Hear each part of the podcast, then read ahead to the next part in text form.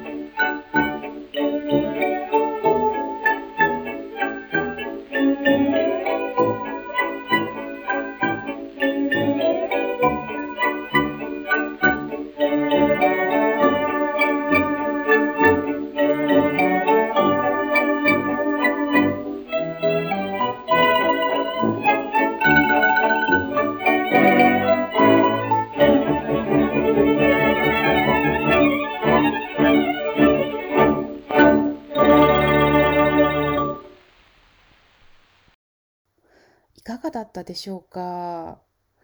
なんかこう同じ曲でも年代が変わるとこう微妙にオーケストラのあの伴奏もちょっと違ってたりしますよね。で、えっとですね、同じようなあのものがもう一つあるんです。えっとですね、インペリアルっていうレーベルから発売された番号が1744番っていうものがあるんですね。で、これは A 面がレイモンド・オーバチュア、そして B 面がスケーターズ・ワルツになっているんですけど、私が持っている CD にインペリアルの2655というのがあってこれも A 面がレイモンド・オーバチュアで、えー B 面がスケーターズ・ワルツなんですね。であれ A 面も B 面も同じなんだよなと思ったんですけどどう見ても番号が違うんですね。で、えーと聞き比べてみたら なんと違う録音でした。なのでこれも2曲2曲で4合計4曲聴いていただこうかなというふうに思います。えっと、1曲目がレーモンド・オーバチュアで、えっと、最初の音源が私が持っている SP 版そして、えっと、2つ目が、えー MP3 になっているものです。でそれをレイモンド・オーバチュアスケーターズ・ワルツで2曲2曲で今度は4曲続けて、えっと、お聴きください。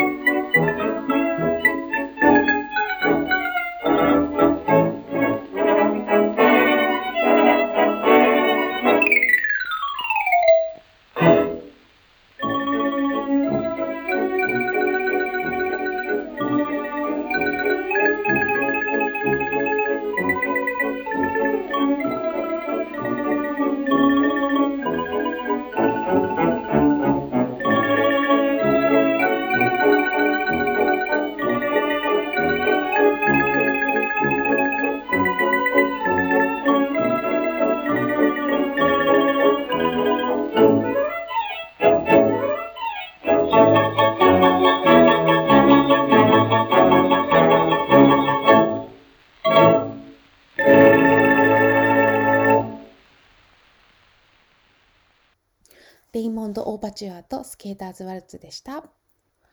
今聴いていただいた SP レコードはインペリアルというレーベルから出ている10インチのレコードだったんですけどテディ・ブラウンはですね、えーと、英国ブロードキャストから8インチの大きさのレコードを何枚か出しています。